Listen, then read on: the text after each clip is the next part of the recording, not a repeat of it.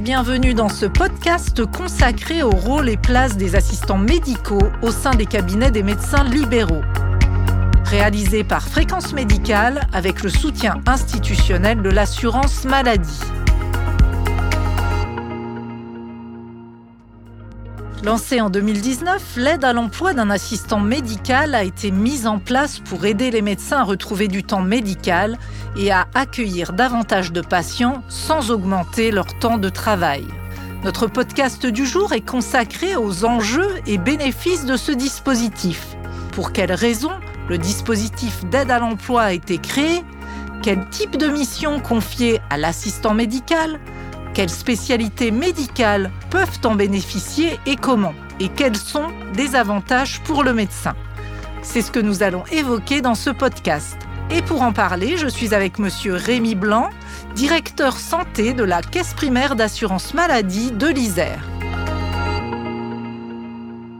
Est-ce que vous pouvez nous rappeler pourquoi le dispositif d'aide à l'emploi d'un assistant médical a été créé au départ? Le dispositif d'assistant médical, il est apparu en 2019 hein, par l'avenant 7 à la convention médicale et il découle de tout ce qui a été mis en place à cette période-là hein, dans le programme, notamment Ma Santé 2022. Et il a été mis en place ben, dans une logique de modernisation du système de santé, hein, avec d'autres choses qui ont été mises en place concomitamment et qui part vraiment du besoin des médecins en fait, hein, c'est-à-dire comment est-ce qu'on peut bien comprendre de quoi ont besoin les médecins et comment est-ce qu'on peut aider les médecins à répondre aux besoins de soins qui étaient croissants à l'époque et qui n'ont fait que s'accentuer? Et les médecins disaient quoi quand on leur demandait hein, qu'ils passent des heures euh, par semaine dans les tâches administratives, beaucoup de temps passé dans la coordination des soins, à essayer de joindre les autres équipes soignantes qui s'articulent autour du patient, qui n'ont malheureusement pas suffisamment de temps pour euh, pour faire de la prévention et les médecins le regrettent d'ailleurs. Donc beaucoup de temps perdu et assez peu de temps finalement dédié à vraiment l'expertise médicale et à la plus-value du médecin. Donc, ceci étant, euh, le, dispositif d'assistant médical, il vise à répondre à ces besoins-là et à permettre aux médecins euh, donc de se doter d'une personne, hein, d'un salarié, euh, qui peut l'aider à faire face donc aux différentes difficultés qu'il rencontre au cours de la journée et l'aider à faire face aux, demandes de soins croissantes. Pour le, résumer hein, en, peut-être deux mots, hein, c'est libérer du temps médical et améliorer les conditions d'exercice. Et quel type de missions peuvent être confiées à un assistant médical?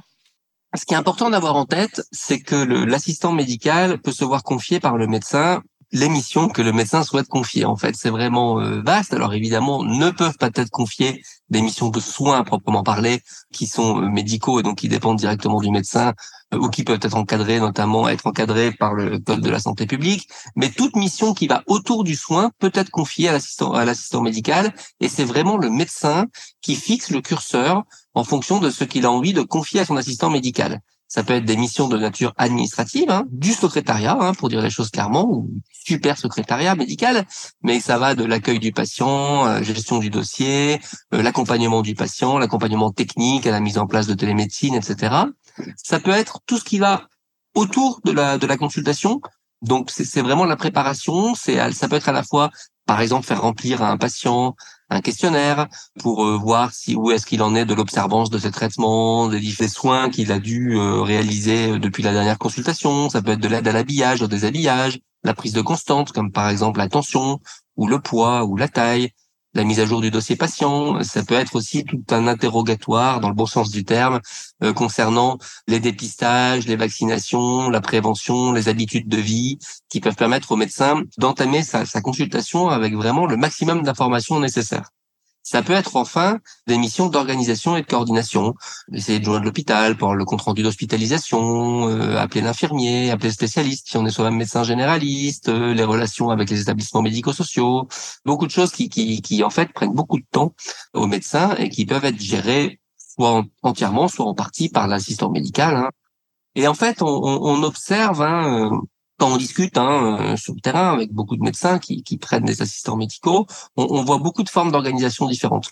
Il y a des médecins solo, on va dire installés seuls, qui prennent un assistant médical et qui, qui organisent les choses avec lui. Il y a des médecins qui sont dans des plus gros cabinets, cabinets de groupe ou des grosses maisons de santé, mais donc des médecins qui, dans des cabinets de groupe ou des maisons de santé, mettent en place des organisations qui reposent vraiment sur l'articulation avec l'assistant médical.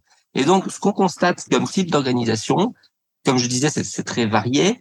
On peut avoir des médecins qui organisent vraiment une sorte de pré-consultation euh, par l'assistant médical. Donc le patient euh, commence par rentrer dans le cabinet de l'assistant médical pour y passer 10, 15, 20 minutes pour faire le tour du dossier médical, de tout sujet que voudra aborder le patient, de problèmes de prévention, de problèmes de parcours de soins. Euh, et ensuite, le patient ira voir le médecin sur la base, par exemple, d'une fiche qui aura été remplie par l'assistant médical qui permettra de gagner beaucoup de temps.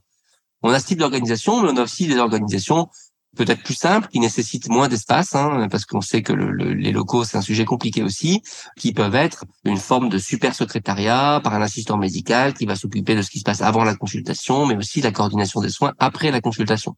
Le médecin, en fait, est libre de s'organiser. On ne peut que recommander aux médecins de réfléchir à quel type d'organisation ils veulent, comment est-ce qu'ils conçoivent eux-mêmes leur rôle et leur plus-value, et quel type de tâches est-ce qu'ils souhaiteraient déléguer à cet assistant médical. Et c'est vraiment le médecin qui décide. Et quelles sont les spécialités ouvertes à l'emploi d'un assistant médical? L'accès à l'assistant médical est très euh, est très large. Tout le monde a accès à l'assistant médical, tout le monde sauf quelques exceptions, hein, puisque certaines spécialités techniques, compte tenu de leur spécificité, ne sont pas éligibles. Bon, radiologue, radiothérapeute, stomatologue, anesthésiste, euh, par exemple, médecin nucléaire. Mais sinon, tous les médecins sont, sont éligibles à l'assistant médical. Et pour les chirurgiens, je précise juste que les chirurgiens peuvent être éligibles à l'assistant médical à partir du moment où euh, les actes CCAM représentent au moins 20% de leurs honoraires totaux. Et donc cette aide financière de l'assurance maladie, comment peut-on en bénéficier? Le principe de, de l'assistant médical, c'est que donc il y a une aide financière qui est versée donc au médecin pour l'aider à faire face au recrutement de cette personne-là. C'est une aide financière qui est pérenne. il est important d'insister dessus parce qu'on entend parfois les médecins dire que l'aide disparaîtrait à partir de la troisième année. En fait, l'aide, elle est pérenne, mais elle est décroissante les trois premières années, puisqu'on considère qu'il va falloir un petit peu de temps pour le médecin pour bénéficier des avantages de l'assistant médical, donc augmenter sa patientèle, donc augmenter ses honoraires, et donc l'aide les premières années doit être plus importante que par la suite. Mais l'aide peut aller de, selon le contrat choisi, hein, de 18 000 à 36 000 euros la première année, ce sont quand même des sommes importantes. Et à partir de la troisième année, donc, entre 10 500 et 21 000 euros. L'aide, elle, elle est pérenne, hein, mais, mais conditionnée, hein, comme chacun sait, je pense, par à partir de la troisième année à la stabilisation ou à l'augmentation de la patientèle, selon la situation dans laquelle on est. C'est une proratisation hein, si l'atteinte n'est pas totale. Hein, ça, ça c'est important aussi de le dire. C'est pas si on n'atteint pas l'objectif, on n'a plus rien qui est par l'assurance maladie, mais il y a une proratisation de l'aide et donc ça sécurise quand même les médecins au bout de cette euh, troisième année qui peut bénéficier d'aide Comment bénéficier de l'aide en fait hein Donc, comme on l'a dit, tous les médecins euh, libéraux, sauf quelques spécialités, sont éligibles. Il y a quand même une condition hein, d'être soit secteur 1, soit secteur 2, Optam ou Optamco. Il faut être dans une logique de, de maîtrise tarifaire. Et il y a eu des évolutions avec le règlement arbitral, avec une écoute hein, assez fine qui a été faite des besoins des médecins. Et donc, le, dispositif a été assoupli puisqu'il y avait des conditions qui préexistaient de regroupement et d'exercice dans certaines zones pour bénéficier d'un ETP plein. Euh, donc en fait, qu'est-ce qu'on entend par là? D'avoir un temps plein tout simplement d'assistant médical financé avec une aide plus importante. Aujourd'hui, tous les médecins éligibles peuvent avoir recours à un temps plein d'assistant médical, qu'ils exercent ou non de manière regroupée ou en exercice coordonné.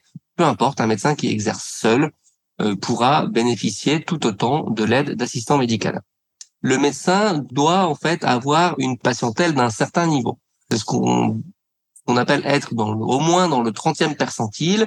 Ça veut dire quoi? Ça veut dire qu'ils ne sont pas éligibles les médecins qui font partie des 30% de médecins qui ont les patientèles les plus faibles. Pour être éligible, très concrètement, les médecins généralistes doivent avoir une patientèle d'au moins 775 patients dans leur patientèle. Pour les spécialistes, cela va dépendre euh, des spécialités, hein, puisque en fait le calcul est fait spécialité par spécialité.